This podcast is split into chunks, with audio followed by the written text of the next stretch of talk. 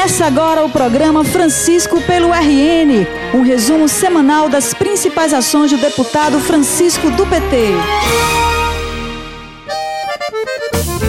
Olá, conterrânea e conterrâneo! Estamos chegando com mais um resumo semanal das atividades do deputado Francisco do PT. Uma semana bastante intensa, porque foi a última de trabalho deste ano na Assembleia, antes do recesso parlamentar. Uma semana também de muita responsabilidade para o deputado Francisco, que foi escolhido relator do PPA, o Plano Plurianual. Este é o plano em que o Poder Executivo apresenta ao Legislativo as ações norteadoras do governo ao longo de toda a gestão.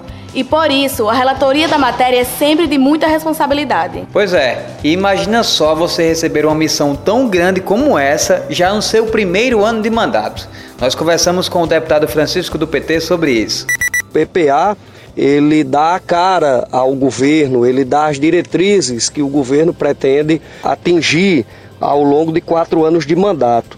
Então, estar na Assembleia Legislativa no primeiro mandato e ser escolhido relator de um projeto tão importante para os destinos do povo potiguar, é claro que para mim é motivo de muita honra e eu procurei desempenhar essa tarefa com a maior responsabilidade possível, apresentar um relatório em consonância, em sintonia com os anseios do povo potiguar, uma vez que o projeto do PPA ele foi objeto também de um debate com a sociedade potiguar em todos os territórios, com quase 3 mil pessoas ouvidas pelo governo do estado nessas audiências públicas. Eu fico grato eh, aos meus colegas da Comissão de Finanças, ao deputado Tomba, que é o presidente, e me designou relator desta matéria e também ao governo pela confiança em mim depositada. Espero desta forma estar contribuindo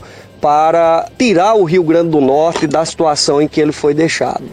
A matéria foi aprovada na quarta-feira na Comissão de Finanças e na quinta no plenário da Casa. Também foi aprovado esta semana na Assembleia o projeto do governo do estado que autoriza o pagamento de contrapartida da CAERN em convênios celebrados com a União para a realização das obras de saneamento básico paralisadas há anos em vários municípios do Rio Grande do Norte. O deputado Francisco defendeu a aprovação da matéria, relatando inclusive a experiência que viveu na época em que foi prefeito de Parelhas. O município será um dos beneficiados com a aprovação da matéria. E, presidente Souza, mais especificamente, como eu estava relatando aqui sobre o município de Parelhas, esta obra que será contemplada com esses recursos da CAERN, elas tiveram início quando eu ainda era prefeito do município e passaram vários anos paralisadas pela falta de contrapartida por parte do governo do estado. E agora nós estamos diante dessa realidade e agora com a aprovação desse projeto eu tenho esperança que todos os municípios, inclusive Natal, projetos de saneamento aqui de Natal, São Paulo do Potengi, Pendências e outros municípios possam ter a sua conclusão. Por isso, minha gratidão aqui aos colegas deputados e às colegas deputadas. Francisco do PT é segurança pelo RN. Ao longo de todo o ano, o deputado Francisco desenvolveu um forte trabalho de articulação junto ao governo do estado, conquistando benefícios para os municípios.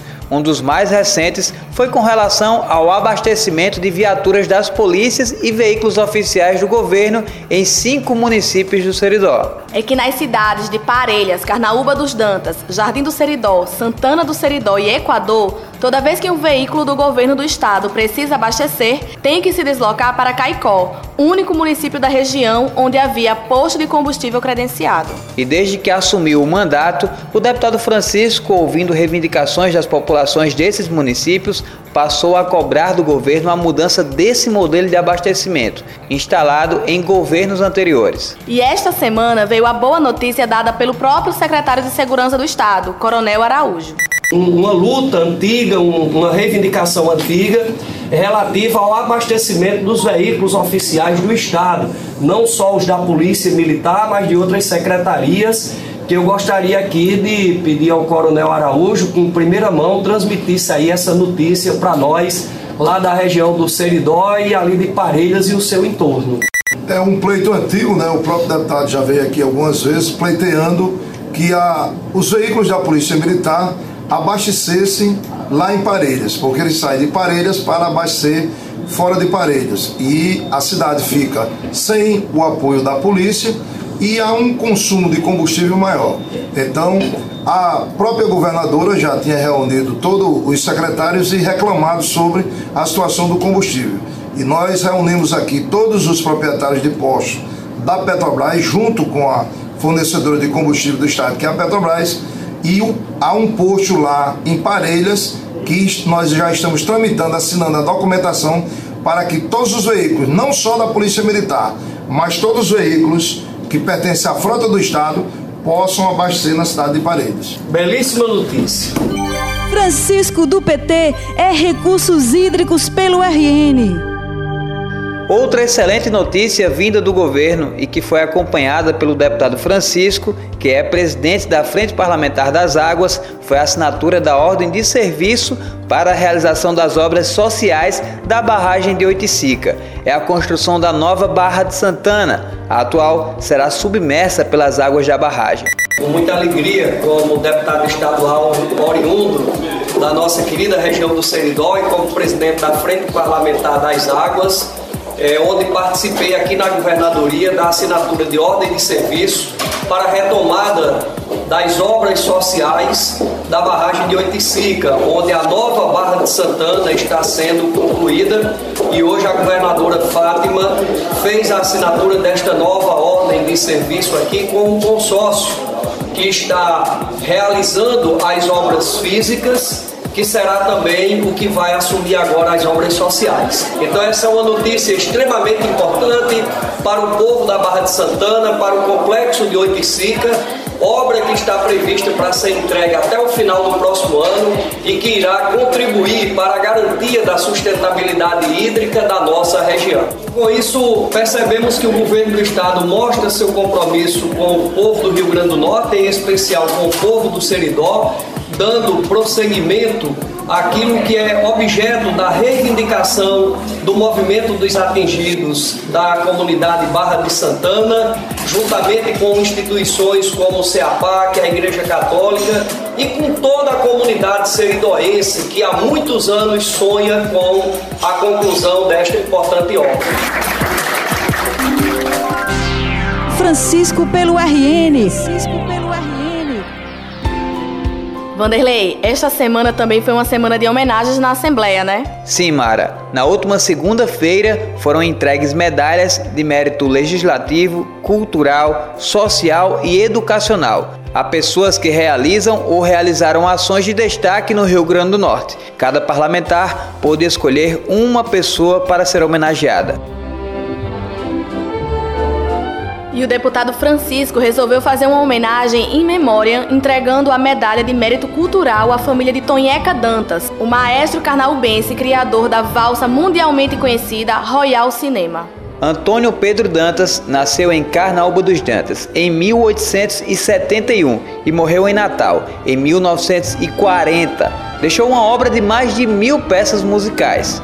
Eu tive a honra nesta sessão solene de homenagear seu Tonheca Dantas, um dos maiores expoentes da cultura potiguar, autor de inúmeras composições, a mais famosa, evidentemente, a Royal Cinema. A neta de Tonheca, Marcília Dantas, agradeceu a homenagem em nome da família. Ah, estamos muito emocionadas, eu aqui representando, no caso, a família Tonheca Dantas, né? É, já agradeço antecipadamente e não desfazendo das demais é, indicações, mais uma homenagem justíssima. E Estamos muito felizes. Qual a importância que você vê é, numa homenagem como essa para lembrar e permanecer vivo o legado de Tonhaca Dantas? É, nós vemos com muita felicidade, né? É importante para a cultura potiguar e sabemos que fazemos parte dessa família, né?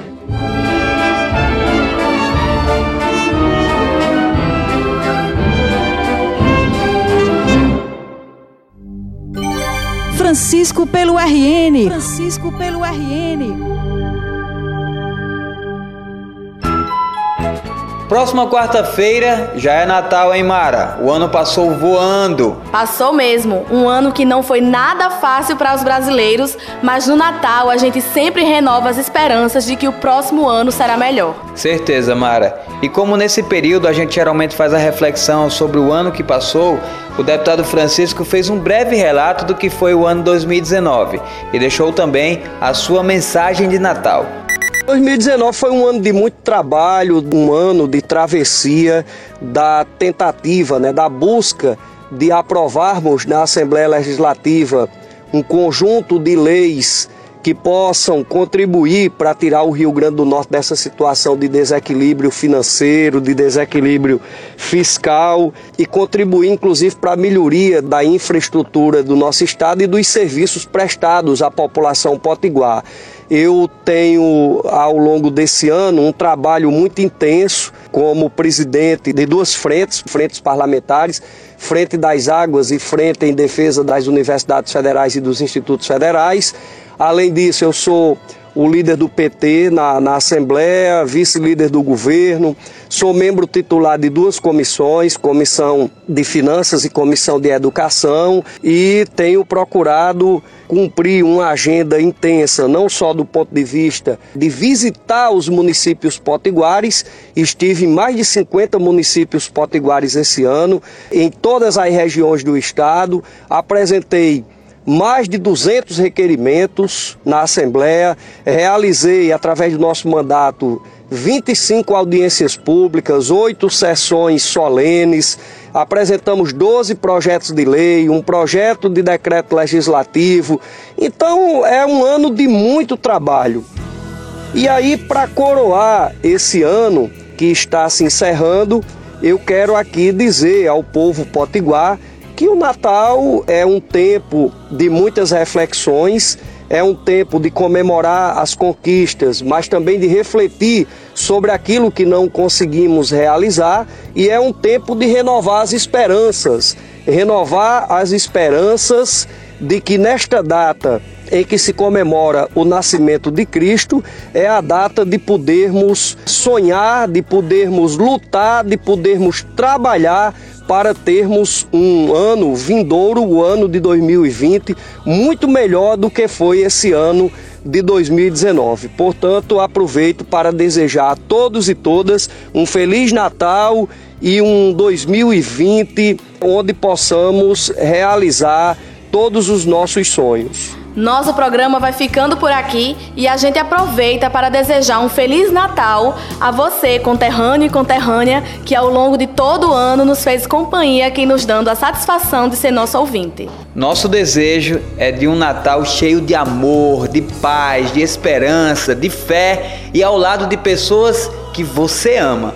Um forte abraço e até o nosso próximo encontro no último programa do ano. Até, até lá.